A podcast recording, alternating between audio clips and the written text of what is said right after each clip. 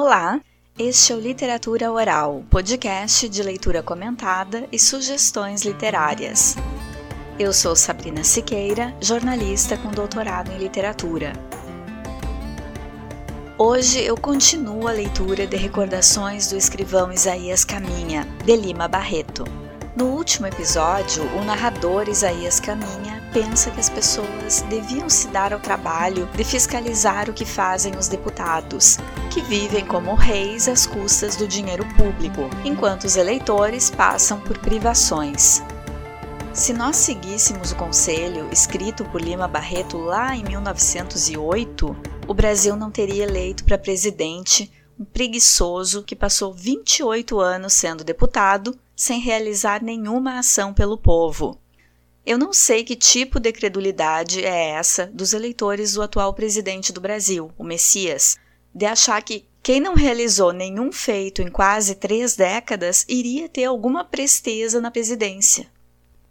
A tarefa de acompanhar o trabalho dos deputados pode ser árdua, mas não adianta, a gente tem que ficar atento.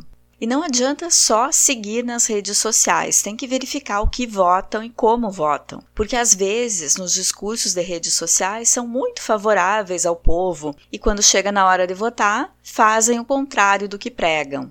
Essa semana, por exemplo, em 8 de setembro, foi uma surpresa para mim o voto do PCdoB, partido de esquerda, que votou favorável ao perdão da dívida das igrejas com o Tesouro Nacional. A dívida chega a um bilhão, imagina? E o autor da emenda é um político filho de um dono da igreja, que deve só a essa igreja mais de 37 milhões. Enquanto isso, o governo diz que não pode pagar auxílio emergencial para os pobres durante a pandemia. Esse é o Brasil. Tira dos trabalhadores para proteger capitalistas, como os bispos e donos de igrejas milionárias. Sabe por que isso acontece? Porque o povo deixa. Pelo menos vamos gravar quais são os partidos e os nomes que votaram favoravelmente a esse perdão de dívida e não votar mais neles, ou pelo menos analisar outras opções. Eu parei a leitura no capítulo 6, enquanto Isaías dá um salto no tempo da narrativa para o presente em que escreve as recordações.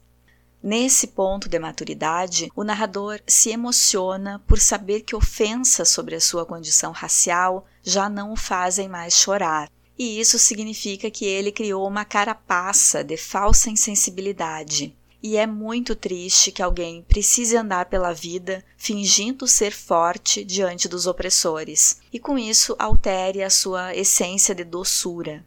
Continuamos do ponto em que Isaías retorna da delegacia e, no seu quarto de hotel, pensa em voltar à casa materna, mas muda de ideia por acreditar que a felicidade depende apenas dele. Resoluto em trabalhar no emprego que fosse, ele adormece satisfeito com a sua coragem de encarar a vida. Vamos seguir a leitura?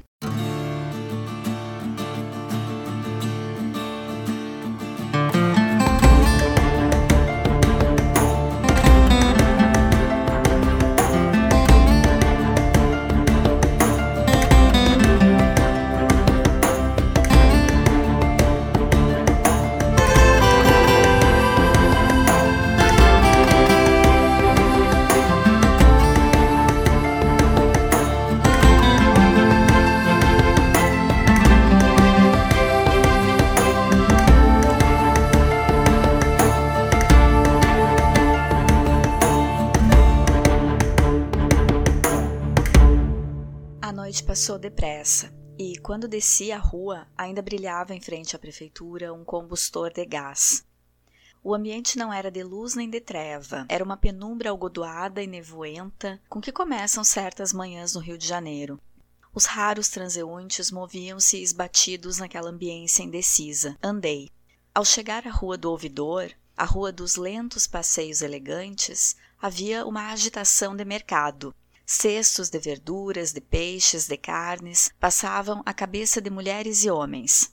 Os quitandeiros ambulantes corriam por ela acima. Pequenas carroças de hotéis caros davam-se ao luxo de atravessá-la em toda a extensão, e pelas soleiras das portas imensas, moles de jornais diários eram subdivididos pelos vendedores de todos os pontos da cidade. As polêmicas malcriadas de uns contra os outros sobrepunham-se, abraçavam-se fraternalmente ao impulso do italiano indiferente. Gazeta, País, Jornal do Comércio, os cafés já estavam abertos e ainda iluminados. Comprei um jornal e entrei num deles. Por essa hora tem uma freguesia apresada e especial. Notívagos, vagabundos, operários, jogadores, empregados em jornais, gente um tanto heterogênea que lá vai e se serve rapidamente. É raro uma mulher. Nesse dia, por acaso, havia duas moças acompanhadas de uma senhora e um rapaz. Tomavam chocolate e vinham naturalmente de um baile. A velha cochilava e as duas moças tinham os olhos pisados e o rosto macerado pela longa e fatigante vigília. Saturadas em notas musicais, uma delas ainda balançava a cabeça, como se estivesse ouvindo um dolente compasso de valsa.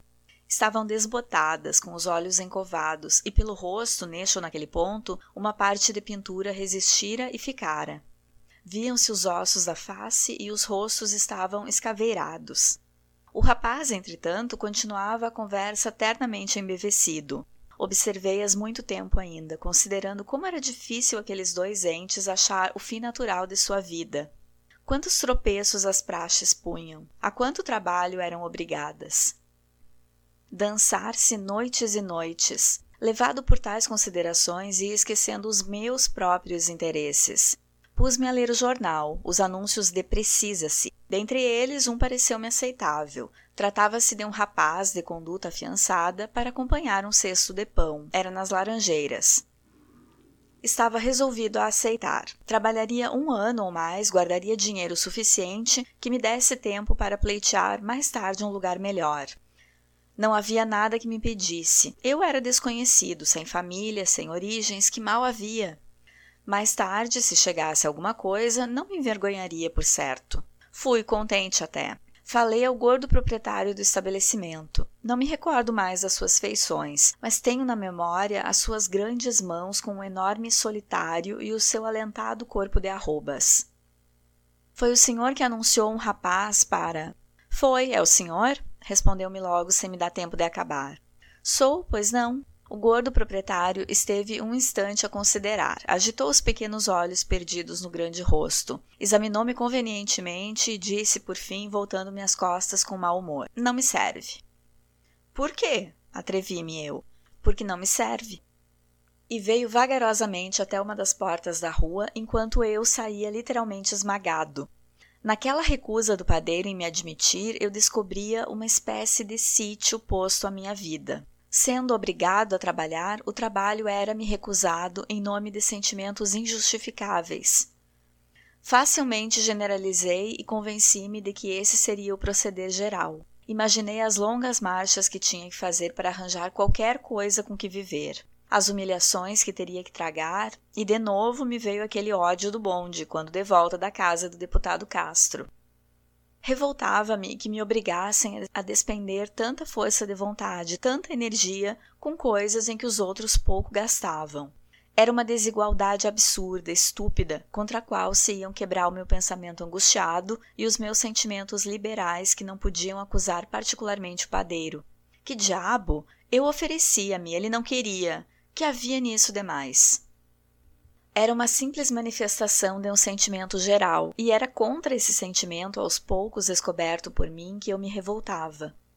Vim descendo a rua e perdendo-me aos poucos no meu próprio raciocínio. Preliminarmente descobria-lhe absurdos, voltava ao interior, misturava os dois, embrulhava-me. No Largo do Machado, contemplei durante momentos aquela igreja de frontão grego e colunas dóricas, e tive a sensação de estar em país estrangeiro. O álcool não entrava nos meus hábitos. Em minha casa raramente o bebia. Naquela ocasião, porém, deu-me uma vontade de beber, de me embriagar. Estava cansado de sentir. Queria um narcótico que fizesse descansar os nervos tendidos pelos constantes abalos aqueles últimos dias. Entrei no café, mas tive nojo. Limitei-me a beber uma xícara de café e caminhei tristemente em direção ao mar, olhando com inveja um carregador que bebia um grande cálice de Paraty. Eu tinha uma imensa lassidão e uma grande fraqueza de energia mental. Quis descansar, debrucei-me na muralha do cais e olhei o mar. Estava calmo. A limpidez do céu e a luz macia da manhã faziam-no aveludado. Os últimos sinais da tempestade da véspera tinham desaparecido. Havia satisfação e felicidade no ar, uma grande meiguice, tudo respirava, e isso pareceu-me hostil.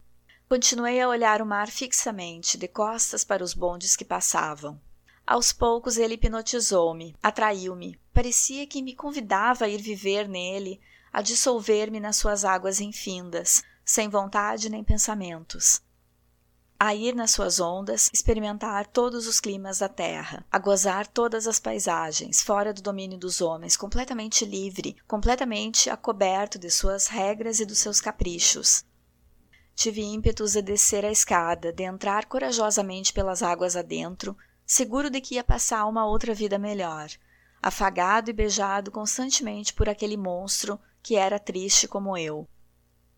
Os elétricos subiam vazios e desciam cheios, ingleses de chapéus de palha, cintados de fitas multicores, com pretensões à originalidade, enchiam-nos. Fumavam com desdém e iam convencidos na sua ignorância assombrosa que a língua incompreensível escondia de nós, que dava um espetáculo a essa gente mais ou menos negra, deu uma energia sobre-humana e deu uma inteligência sem medida. Os bondes continuavam a passar muito cheios, tilintando e dançando sobre os trilhos. Se acaso um dos viajantes dava comigo, afastava logo o olhar com desgosto. Eu não tinha nem a simpatia com que se olham as árvores. O meu sofrimento e as minhas dores não encontravam o menor eco fora de mim. As plumas dos chapéus das senhoras e as bengalas dos homens pareceram-me ser enfeites de selvagens, a cuja terra eu tivesse sido atirado por um naufrágio. Nós não nos entendíamos, as suas alegrias não eram as minhas, as minhas dores não eram sequer percebidas. Por força, pensei, devia haver gente boa aí. Talvez tivesse sido destronada, presa e perseguida, mas devia haver. Havia por isso tanta repulsa nos seus olhos, tanta paixão baixa, tanta ferocidade que eu me criei entre Yahus e tive ímpetos de fugir antes de ser devorado. Só o mar me contemplava com piedade, sugestionando-me e prometendo-me grandes satisfações no meio de sua imensa massa líquida. Vem, dizia-me ele, vem comigo e no meu seio viverás esquecido, livre e independente. Aqui eu te abrirei perspectivas infinitas à tua vida limitada e os conceitos, as noções e as ideias nada valerão. Zombarás deles, não sentirás, não terás consciência, nem pensamento, nem vontade. Deviam ser oito horas e eu vim descendo a pé pela borda do cais. Pensava num alvitre a tomar. Precisava sair do hotel. Estava sem dinheiro. Depois de paga a pensão, restar-me-iam seiscentos mil e tanto. Tinha que o deixar em breve, fosse como fosse. Aquela sociedade com pessoas que me tinham suspeitado ladrão pesava-me, abatia-me. A esperança num emprego humilde esvaíra-se. A recusa sistemática do padeiro fizera-me supor que era assim em todas as profissões. Assim seriam os hoteleiros, os donos de cafés, de confeitarias, de cocheiras. Não sabia por onde sair. Era de um verdadeiro sítio a minha vida que eu tinha sensação. Durante o dia inteiro não me deixaram esses pensamentos. Almocei no hotel silenciosamente, sentindo a irritante observação do copeiro. Saí logo demandando a cidade. Tinha entrado na Rua do Rosário, quando alguém me bateu no ombro. O senhor não é Isaías Caminha? Sou. Não se lembra de mim? Eu sou o Agostinho, o Agostinho Marques, não se lembra? Recordo-me sim, você se sentava junto ao Felício da Costa, não era? É verdade. Chegou há muito tempo, Isaías. Há um mês. E você, o que está fazendo? Sou empregado no escritório do Dr. Leitão Frois. E você? Eu procuro a vida. O meu antigo colega não se demorou muito. Tinha pressa e eu prometi-lhe que o procuraria para conversar, tanto mais que ele tinha serviço a dar-me. Passei o resto do dia vagueando. Veio a tarde, uma tarde doce e azul, e eu não tive força para me apresentar no hotel. Fui ao passeio público. Entrei e sentei-me num banco afastado, fora do caminho habitual dos visitantes.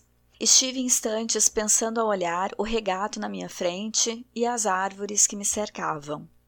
Os patos e os gansos nadavam satisfeitos, e as garças pensativas, perfiladas nas margens, espiavam assombreadas, vendo tanta alegria. A tarde punha um brilho particular nas coisas, de doçura e satisfação. Aquele descanso no jardim fez-me lembrar não sei que passagem do meu livro, desse perverso livro de que eu quis fazer bússola para minha vida. Abri-o e, desejoso por encontrar a passagem, não reparei que uma pessoa viera sentar-se no mesmo banco que eu. Num dado momento, virei-me e dei-me com uma rapariga de cor, de olhos tristes e feições agradáveis. Tinha uma bolsinha na mão, um chapéu de sol de alpaca e o vestuário era pobre. Considerei-a um instante e continuei a ler o livro, cheio de uma natural indiferença pela vizinha. A rapariga começou a murmurar. Perguntou-me qualquer coisa que respondi sem me voltar. Subitamente, depois de fazer estalar um desprezível muxoxo, ela me disse a queima-roupa: Que tipo! Pensa mesmo que é doutor. Fechei o livro, levantei-me e, já afastado, ainda ouvi dela alguns desaforos. Cheguei ao portão. Os bondes passavam. Havia um grande movimento de carros e pedestres. Considerei a rua, as casas, as fisionomias que passavam. Olhei uma, duas, mil vezes os pobres e os ricos. Eu estava só. Capítulo 7 Havia dias que notava com surpresa a indiferença que tinha então pelos meus destinos. Aquele meu fervor primeiro tinha sido substituído por uma apatia superior a mim. Tudo me parecia acima de minhas forças, tudo me parecia impossível. E que não era eu propriamente que não podia fazer isso ou aquilo, mas eram todos os outros que não queriam, contra a vontade dos quais a minha era insuficiente e débil. A minha individualidade não reagia, portava-se em presença do querer dos outros como um corpo neutro. Adormecera, encolhera-se timidamente acobardada. Houve duas ou três crises de vontade que me obrigaram a procurar emprego. Nas duas primeiras, recuei passado o primeiro ímpeto. Na terceira, filo de tal modo, tão transtornado, tão lamuriento e frouxo, que fui mal sucedido. Vendi os meus livros para apurar algum dinheiro. Pago o hotel, fiquei reduzido à última extremidade, com um curto prazo para dele retirar a minha insignificante bagagem. Esperava a resposta de uma carta em que pedir algum dinheiro à minha mãe. Não se demorou em responder, mandando-me cinquenta mil réis. Aluguei um quarto e os primeiros dias que nele passei foram do mais absoluto enfado. Saía, mas evitava a Rua do Ouvidor e o Laje da Silva, que passara a tratar-me de outro modo.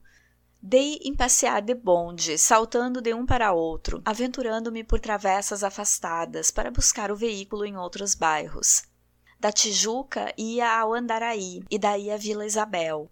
E assim, passando de um bairro para outro, procurando travessas despovoadas e sem calçamento, conheci a cidade, tal qual os bondes a fizeram, alternativamente povoada e despovoada, com grandes hiatos entre ruas de população condensada e toda ela agitada, dividida, convulsionada pelas colinas e contrafortes da montanha em cujas vertentes crescera.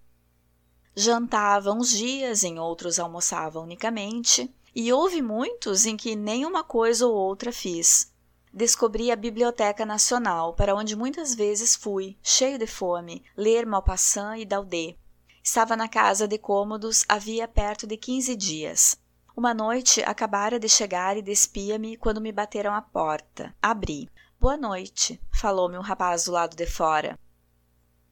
O senhor podia permitir que eu acendesse a minha vela na sua? Cheguei sem fósforos e, vendo que no seu quarto havia luz, vinha lhe pedir esse favor.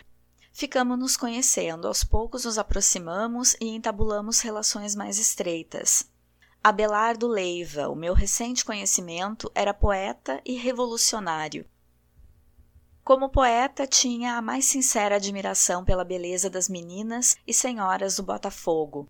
Não faltava as regatas, as quermesses, as tômbolas, a todos os lugares em que elas apareciam em massa. E a sua musa, uma pálida musa, decentemente abotoada no castilho e penteada diante dos espelhos de B. Lopes e Macedo Papança, quase diariamente lhes cantava a beleza olímpica e lirial. Como revolucionário, dizia-se socialista adiantado, apoiando-se nas prédigas e brochuras do Sr. Teixeira Mendes, lendo também formidáveis folhetos de capa vermelha, e era secretário do Centro de Resistência dos Varredores de Rua. Vivia pobremente, curtindo misérias e lendo, entre duas refeições afastadas, as suas obras prediletas e enchendo a cidade com os longos passos de homem de grandes pernas. Depois de nossas relações, era frequente passearmos juntos. Saíamos às 10 horas, tomávamos café e andávamos até às três ou quatro da tarde. A essa hora separávamos-nos em obediência a uma convenção tácita. Tratava-se de jantar e cada um de nós ia arranjar-se. À tarde, encontrávamos-nos e íamos conversar a um café com alguns outros amigos dele, na maior parte desprovidos de dinheiro, com magros e humildes empregos, pretendendo virar a face do mundo para ter almoço e jantar diariamente. Leiva era o chefe, era a inteligência do grupo, pois além de poeta, tinha todos os preparatórios para o curso de dentista. Eu gostava de notar a adoração pela violência que as suas almas pacíficas tinham e a facilidade com que explicavam tudo e apresentavam remédios. Embora mais moço do que ele, várias vezes cheguei a sorrir aos seus entusiasmos. Creio que lhes não faltava inteligência, sinceridade também. O que não encontravam era uma soma de necessidades a que viessem responder e sobre as quais apoiassem as suas furiosas declamações insurgiam-se contra o seu estado particular, oriundo talvez mais de suas qualidades de caráter do que de falhas de temperamento. Eram todos honestos, orgulhosos, independentes, e isso não leva ninguém à riqueza e à abastança. Leiva era quem mais exagerava nos traços do caráter comum e se encarregava de pintar os sofrimentos da massa humana. Era um grupo de protestantes, detestando a política, dando-se ares de trabalhar para a obra maior, a quem as periódicas revoluções não serviam. Um ou outro acontecimento vinha lhes dar a ilusão de que eram gênios da opinião. Leiva gabava-se de ter feito duas greves e de ter modificado as opiniões do operariado do Bangu com as suas conferências aplaudidas. Os outros, sem a sua enfibratura, os seus rompantes de atrevimento e a sua ambição oculta, mais sinceros talvez por isso, limitavam-se a falar e a manifestar as suas terríveis opiniões em publicações pouco lidas. No entanto, Leiva parecia-me mais sincero na sua poesia palaciana e demodista do que nas ideias revolucionárias. Não o julgava perfeitamente hipócrita, era a sua situação que lhe determinava aquelas opiniões. O seu fundo era cético e amoroso das comodidades que a riqueza dá cessassem as suas dificuldades, elas desapareceriam e surgiria então o verdadeiro Leiva, indiferente aos destinos da turba, dando uma esmola em dia de mau humor e preocupado com uma ruga no fraque novo que viera do alfaiate. No café, em certos momentos, quase sem transição, ele passava das objurgatórias mais terríveis a recitar versos, cheios de detalhes de modas e ardendo de admiração pelas coisas do luxo. Havia nisso muito da sua forte mocidade para que eu me lembrasse de Georges Ronet. Bem parecido, de rosto bem feito e um nariz clássico, e uns bigodes e uns cabelos pretos, tratados com especial carinho de manhã e à tarde, ele tinha a insignificante boniteza dos homens, tanto do agrado das nossas mulheres. Era um namorador temível, no seu quarto, além de mesa e alguns volumes com que preparava as arengas revolucionárias, tinha uma cama de vento, nua e órfã de lençóis e travesseiros com fronhas. Uma grande mala cheia de camisas, colarinhos, punhos, gravatas e perfumes. Ganhava 90 mil réis no centro dos varredores. Gastava 25 no quarto e o que sobrava era mais para as coisas de toilette do que para sua alimentação. Frequentava os lugares elegantes ou tidos como tal, e uma noite levou-me ao Parque Fluminense, onde encontrei o Agostinho Marques, o elegante Agostinho, cheio de anéis e alfinetes que não quis reconhecer.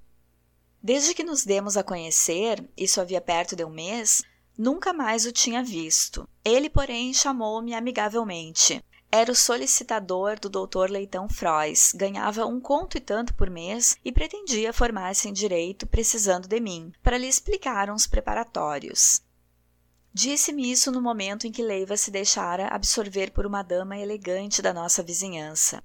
Estávamos sentados a uma mesa do botequim e servíamos-nos a cerveja, a convite de Marques. Quando Leiva se voltou de sua preocupação extra-revolucionária, Agostinho queixou-se dos calos.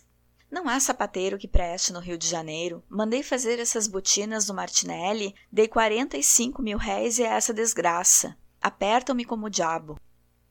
O Abelardo tinha opinião um pouco diferente sobre os sapateiros da cidade. Antigamente mandava fazer as botinas em encomenda. Ultimamente, porém, comprava as feitas. Eram estrangeiras e melhores.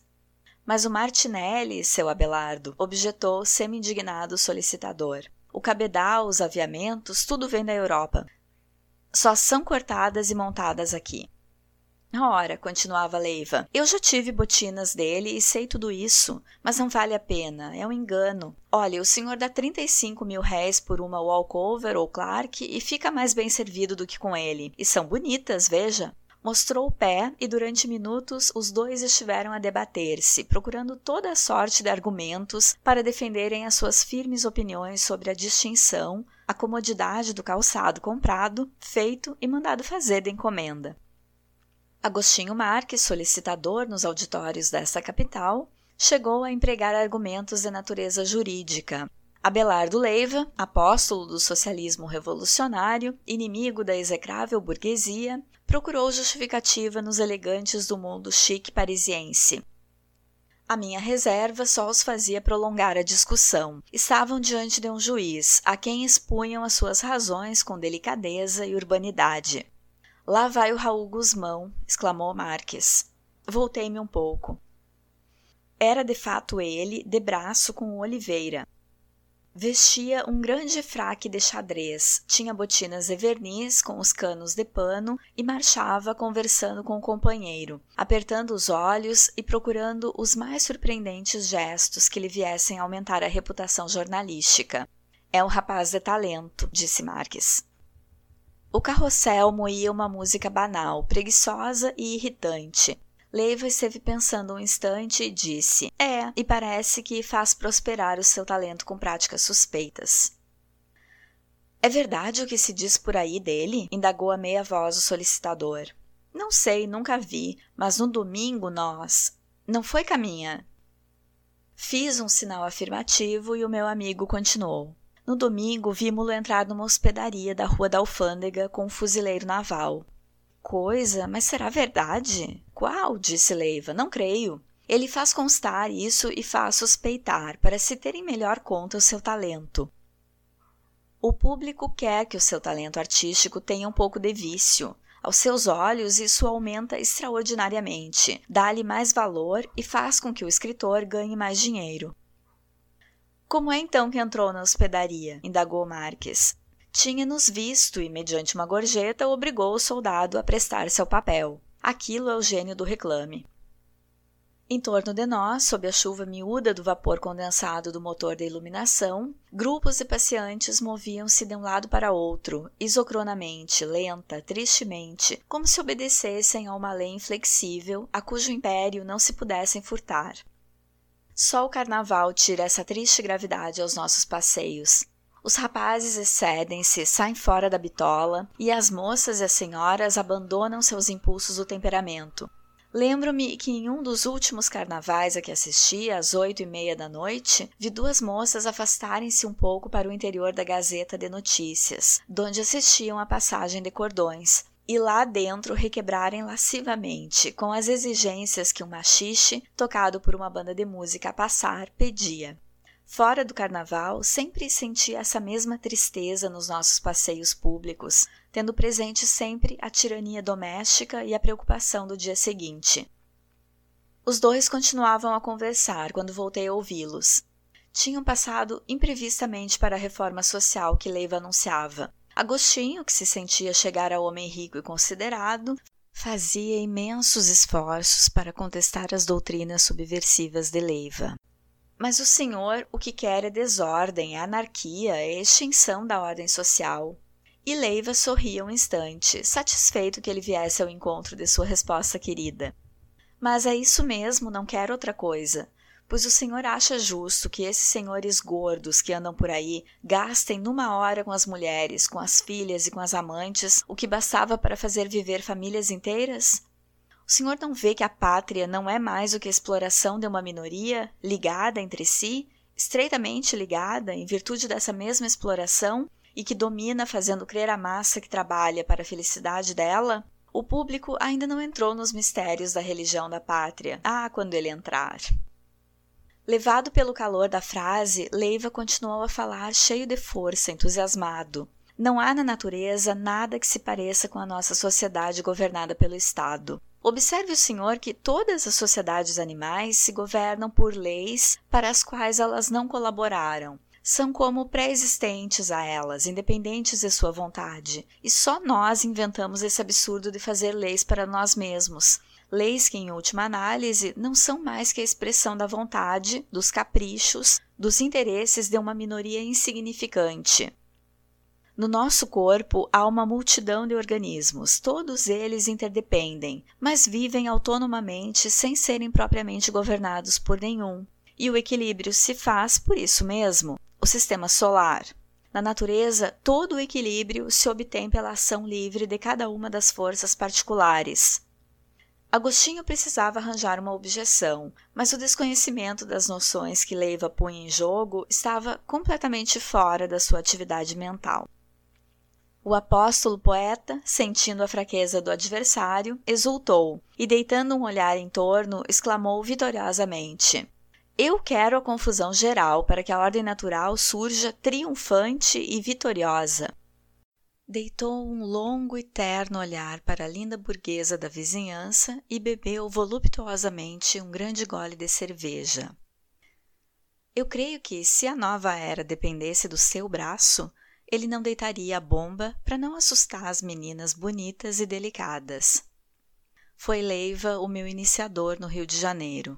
Deu-me relações, ensinou-me as maneiras, o calão da boêmia, levou-me aos lugares curiosos e consagrados. Com ele fui ao apostolado positivista ouvir o Sr. Teixeira Mendes. Um grande matemático disse-me: a primeira cabeça do Brasil, uma inteligência enciclopédica, uma erudição segura e, sobretudo, um caráter e um coração. Um domingo em que havíamos saído do apostolado, vínhamos descendo pachorrentamente o cais da glória. Leiva viera pela rua de Benjamin Constant abaixo, gabando a eloquência do venerável senhor Mendes, a sua virtude, a sua sobriedade e contara-me por alto a surra que ele dera no Bertrand, da Academia Francesa, em assunto de matemática. Eu ouvia-o sem coragem de contestar, embora não compartilhasse as suas crenças. Não era a primeira vez que ia ao apostolado, mas quando via o vice-diretor sair rapidamente por detrás de um retábulo, na absida da capela, ao som de um tímpano rouco, arrepanhando a batina com aquele laço verde no braço, dava-me vontade de rir às gargalhadas. Demais, ficava assombrado com a firmeza com que ele anunciava a felicidade contida no positivismo e a simplicidade dos meios necessários para sua vitória. Bastava tal medida, bastava essa outra, e todo aquele rígido sistema de regras abrangendo todas as manifestações da vida coletiva e individual passaria a governar, a modificar costumes, hábitos e tradições. Explicava o catecismo, Abria o livro, lia um trecho e procurava o caminho por alusões a questões atuais, repetindo fórmulas para se obter um bom governo que tendesse a preparar a era normal o advento final da religião da humanidade. E eu achava toda aquela dissertação tão intelectual, tão balda de comunicação, tão incapaz de erguer dentro de mim o devotamento, o altruísmo, o esforço sobre mim mesmo em favor dos outros. Como dizia o apóstolo, que me quedava a indagar até que ponto o auditório respeitoso estava convencido e até que ponto fingia convicção. Havia trechos em que ele insistia com particular agrado. Via-se que neles repousava a conversão dos espíritos. Não me esqueci que ele amava repetir que a física, a química, a biologia, a sociologia, todas as ciências e todo o esforço humano de qualquer ordem tinham preparado lentamente e tendiam para a religião da humanidade. Era ela como a coroação, a cúpula do edifício do pensamento e dos grandes sentimentos da humanidade. Citava trechos de grandes poetas nesse sentido e procurava dados históricos. Quando se oferecia ocasião, esboçava a ordem futura, cotejando-a com a presente. O médico, o professor e o sacerdote estariam juntos em um mesmo homem, cujos serviços seriam gratuitos todos exerceriam um ofício manual e os capitais acumulados em poucas mãos seriam empregados em benefício social. Quantas necessidades presentes daquele auditório não iria dar remédio à promessa daquela sociedade a vir? Os homens têm amor à utopia quando condensada em fórmulas de felicidade. E aqueles militares, funcionários, estudantes encontravam naquelas afirmações, repetidas com tanta segurança e cuja verdade não procuravam examinar, um alimento para a forma de felicidade da espécie e um consolo para os seus maus dias presentes. Pelo caminho, ouvi repetirem as palavras do mestre e apoiarem-se nelas para criticar atos do governo, projetos da Câmara esse viveiro de bacharéis ignorantes que não sabem matemática. Observei que o meu próprio amigo Leiva partia também dessa crença pitagórica das virtudes da matemática para condenar e criticar o governo e os governantes. Entretanto, além daquelas explicações filosóficas do Sr. Teixeira Mendes, ele sabia pouco mais das quatro operações na ciência divina. Vê tu, dizia-me ele, quem no Brasil tem conhecimentos mais seguros que o T. Mendes? E acrescentava logo: como se pode acreditar que, na nossa época científico-industrial, um homem que não conhece como se fabricam os encanamentos d'água, as propriedades do ferro e o seu tratamento industrial, as teorias hidráulicas, saberá aquilatar e dirigir as necessidades de uma sociedade moderna, cuja primeira necessidade é um seguro e farto abastecimento d'água? Leiva gostava de falar, e quando a matéria lhe agradava, o cansaço dificilmente vinha. Eu amava ouvi-lo, pois tinha uma bela voz, acariciante e de agradável timbre, e que vibrava musicalmente ao chegar da paixão. Continuou. Antigamente, todos os governantes tinham, ou antes, estavam a par do saber de seu tempo, e só com a necessidade do estabelecimento de novas ciências, o que fez a especialização dos conhecimentos, deixaram tão salutar regra. Hoje, porém, graças ao sobre-humano cérebro de Comte, o maior talvez depois de Aristóteles, o saber voltou à unidade útil e moral dos outros tempos. A síntese foi feita e os estadistas verdadeiramente dignos servidores práticos da humanidade poderão encontrar nela um seguro farol para guiá-los. Não me animei a perguntar-lhe se a síntese de que falava continha também a questão do abastecimento d'água. Senti a sinceridade momentânea de suas palavras, ditas até com certo entusiasmo. E quando alguém me fala desse modo, encho-me de respeito e de amizade. Vínhamos descendo a rua e assim continuamos um instante calados. Houve uma ocasião que, quando sem refletir, perguntei ao Leiva: Como você é ao mesmo tempo anarquista e positivista? Uma doutrina de ordem, de submissão, que espera a vitória pelo resultado fatal das leis sociológicas. Ora, você! Eu quero uma confusão geral, um abalo completo dessa ordem iníqua, para então o Mendes é simples, é bom, pensa que isso vai como ele quer, mas é preciso. Olhe, o cristianismo. Olhei um instante a seda azul do mar, levemente enrugada, e sorvi um pouco da vibração que soprava da barra. Depois perdemos-la de vista e a vibração deixou de açoitar-nos, com força e fomos descendo a Rua da Lapa, transitada, ladeada de sobrados, donde pendiam mulheres públicas em penhoar, como decoradas orquídeas de milionário europeu, cujo brilho natural o ambiente de estufa lhes tirou os não soube dar. Nós olhamos-las com um pouco da nossa mocidade e com um pouco das preocupações que trazíamos e caminhamos para o passeio público, onde íamos esquecer que não jantávamos, olhando a turba resignada que aproveitava o domingo. Uma banda de música enchia o jardim com seus estridentes compassos. Nas proximidades do coreto, Leiva encontrara um conhecido com quem ficara a conversar. Eu não me detive, avancei vagarosamente para o terraço que deita para o mar. O meu companheiro veio ter comigo meia hora depois e vinha acompanhado de outro rapaz. Apresentou-nos. Um instante contemplei a angustiada cabeça do desconhecido o seu ar orgulhoso e todo ele esguio e alto, ligeiramente curvado como um teimoso caniço que não se pôde erguer completamente depois das muitas tempestades que suportou. O Plínio caminha, disse Leiva.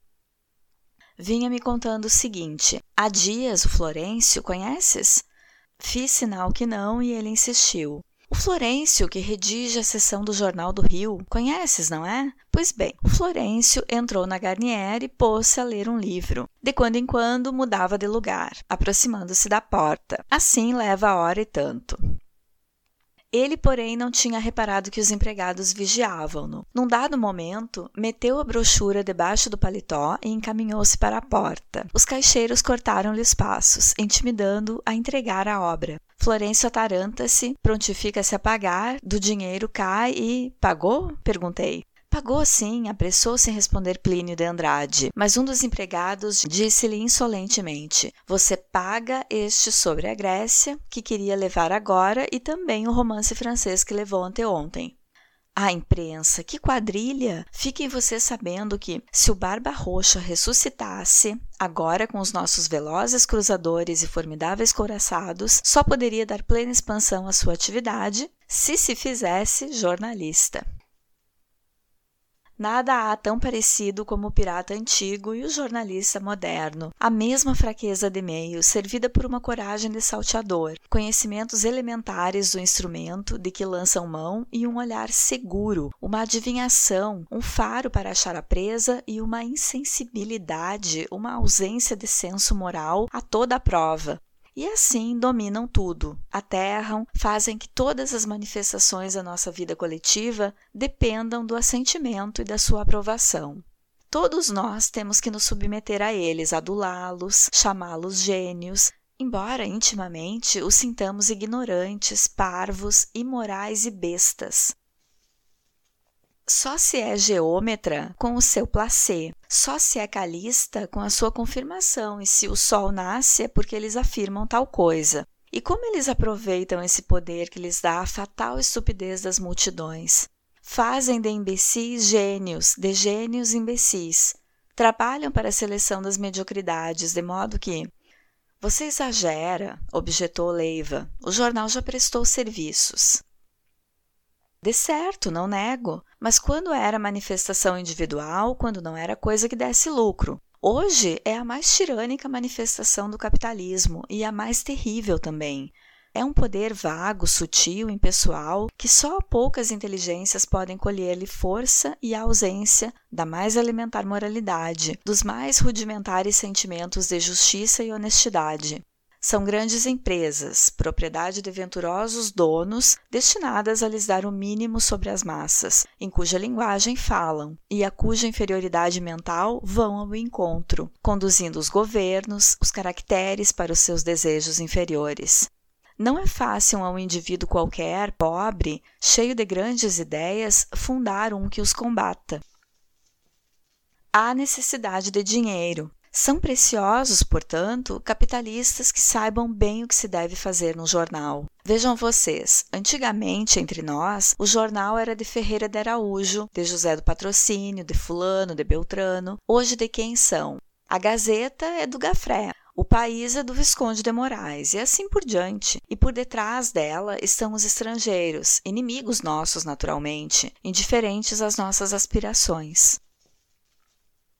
Andrade acabou de falar e tirou o chapéu um instante. Vi-lhe o cabelo crespo, lanudo e revolto, e toda a sua grande cabeça angustiada e inteligente assomou os meus olhos com uma grande expressão de rebeldia. Coado através das árvores, um jato de luz veio bater-lhe em cheio, e ela mais bela me pareceu quando inundada por aquela luz de ouro.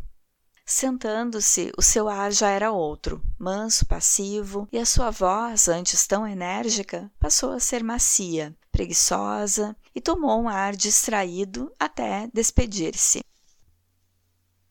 Nós fomos jantar com o dinheiro que ele deu ao Leiva e soube por este alguma coisa da sua vida passada. Fora estudante de medicina na Bahia e frequentava o segundo ano quando um estudante mais antigo lhe dissera: Apanha isto aí, seu calouro.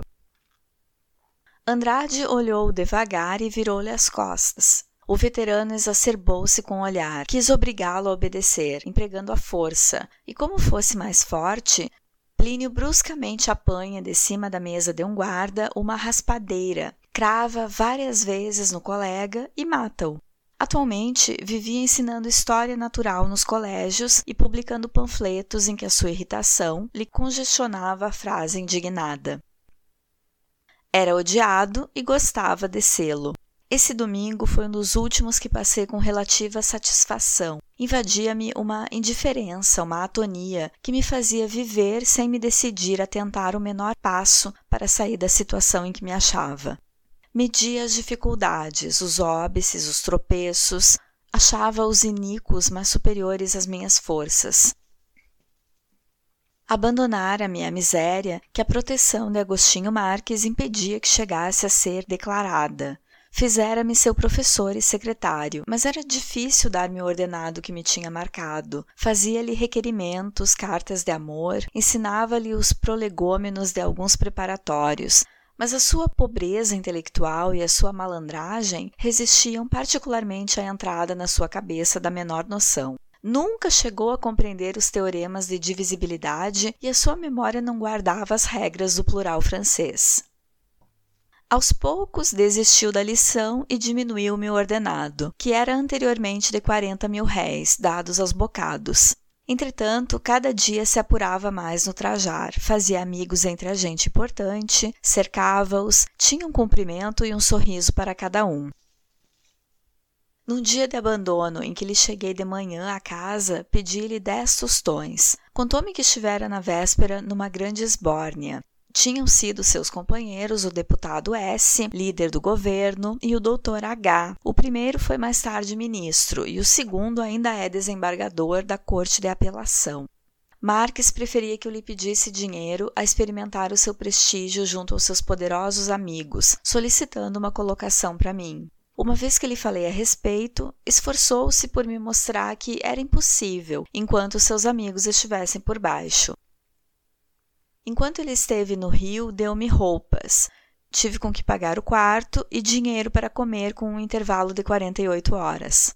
Um belo dia, porém, disse-me que ia para fora, para um estado do norte, tratar de negócios, demorando-se dois ou três meses. Foi uma grande época de fome e sofrimentos na minha vida. Leiva era incapaz do menor obsequio. Nada lhe fazia retirar um tostão dos seus perfumes e das suas roupas. Vendi as melhores roupas que tinha, tudo que tinha valor vendi, e quando nada mais tinha que vender, passei dias inteiros sem tomar café. Lá chegava uma ocasião que alguém, um quase desconhecido, uma fisionomia encontrada momentaneamente, me convidava a tomar café ou a jantar. E se não fossem eles, eu talvez tivesse morrido de inanição ou furtado bolos às confeitarias. Esperava a resposta de uma carta minha que não tardou a vir recebia na posta restante e, encostado a uma coluna, pus-me a lê-la. Tio Valentim dizia-me que lá atravessava uma grande crise. Minha mãe estava de cama, muito mal, desenganada. Não continuei a leitura. Deixei cair a mão ao longo do corpo e estive a olhar a rua, sem ver coisa alguma. Morria minha mãe. E via logo morta, muito magra, os círios, o crucifixo, o choro. Passou-me pelos olhos a sua triste vida, humilde e humilhada, sempre atirada a um canto como um móvel velho, sem alegria, sem fortuna, sem amizade e sem amor. Durante aqueles meses de ausência, eu pouco me detive na sua recordação, mas agora elas eram frequentes e a sua figura flutuava a meus olhos. Magra, esquálida, com o corpo oprimido pelos trabalhos e tendo pelas faces aquelas manchas que pareciam de fumaça entranhada. Eu quis envolver essa recordação com o que havia em mim de mais terno e também as outras que me vieram. A volta do colégio, o abraço que eu lhe dava, a minha doença, como ela me dava remédios, e tudo vinha com pressa do fundo de mim mesmo, subia uma recordação que expulsava outra. Por fim, tudo se baralhou, tornou-se confuso e os meus olhos se orvalharam de pranto. Ô oh, caminha, onde tens andado? Que tens, rapaz? Era Gregorovitch Rostolov. Falei, contei-lhe a vida. Os seus olhos, de conta, mais se arredondaram de desconfiança. Mas, depois de duas ou três perguntas, de examinar meu vestuário e algumas palavras de consolo, ao despedir-se, assim me convidou. Aparece-me logo à noitinha na redação do O Globo.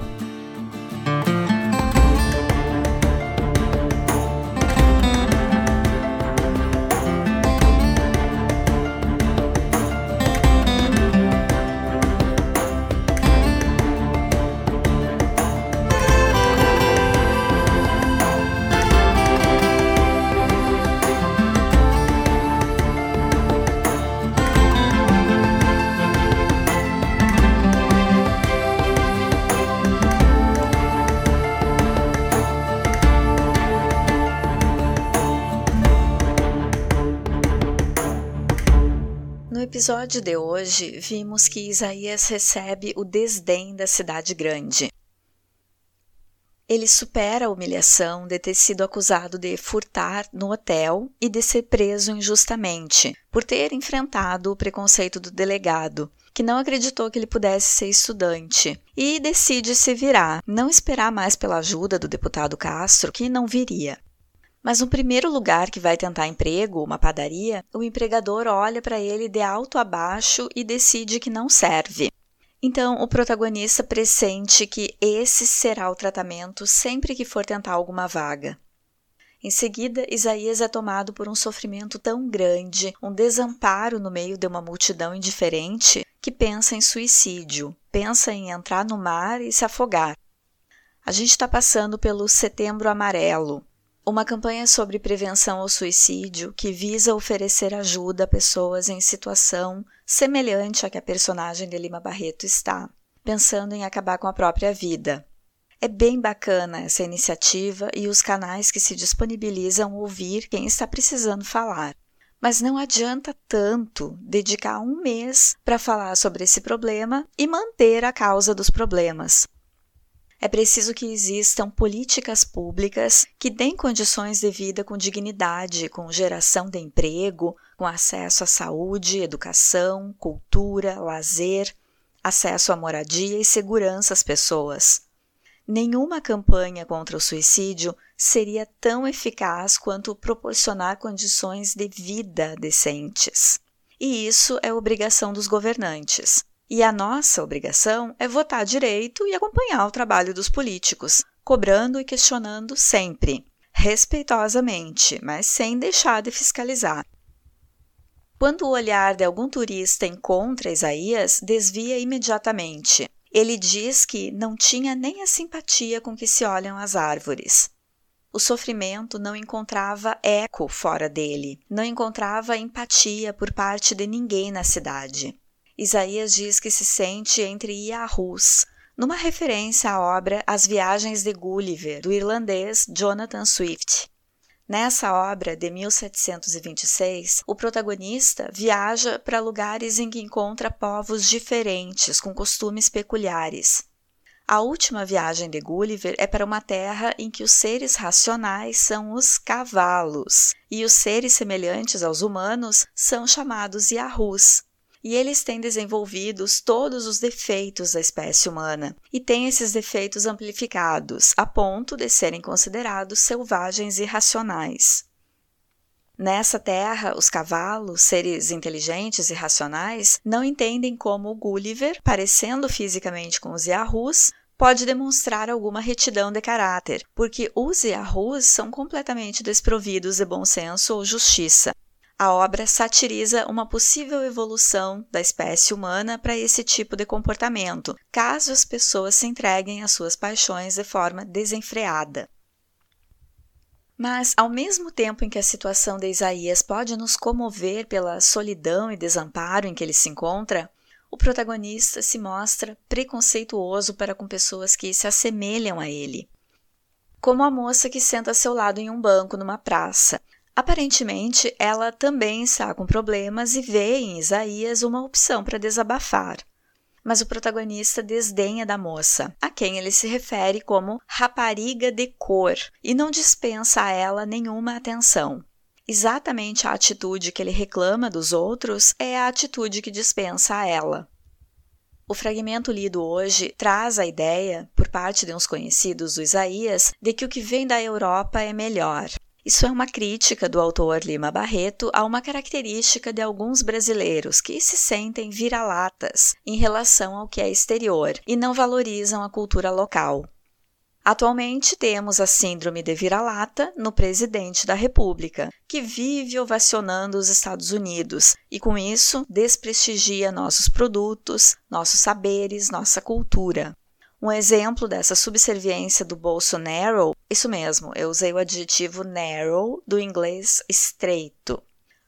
Então, um exemplo foi a notícia divulgada hoje, 12 de setembro de 2020, sobre a renovação da importação de etanol com tarifa zero dos Estados Unidos até dezembro, em prejuízo dos produtores de cana-de-açúcar brasileiros que estão com o estoque do produto. Normalmente, o etanol nacional já compete em desvantagem com o importado, e mais uma vez o presidente toma uma atitude que prejudica o povo brasileiro, de quem ele é funcionário por quatro anos. Eu espero que a gente não tenha que aguentar os quatro anos. Quem deveria ser o representante da nação, orgulhoso das nossas riquezas, é o primeiro a, nos desvalorizar na política internacional. Mas a gente não precisa ter um presidente agindo dessa forma. Nós temos o poder de mudar isso. No final da leitura de hoje, Isaías entra em contato com as ideias do positivismo. E em certo momento parece que a gente está ouvindo de novo sobre o humanitismo, da personagem Quincas Borba, do romance Memórias Póstumas de Brás Cubas, de Machado de Assis. Por intermédio da fala de Isaías, Lima Barreto critica essa filosofia, que anunciava a felicidade na simplicidade dos meios necessários para sua vitória. Isaías critica o invólucro intelectual da doutrina, que não desculpa sua superficialidade, e se refere à falta de criticidade dos ouvintes do positivismo, que ele chama viveiro de bacharéis ignorantes. Viveiro, como se fosse de cobras. E ele diz: os homens têm amor à utopia quando condensada em fórmulas de felicidade. E não é bem assim mesmo?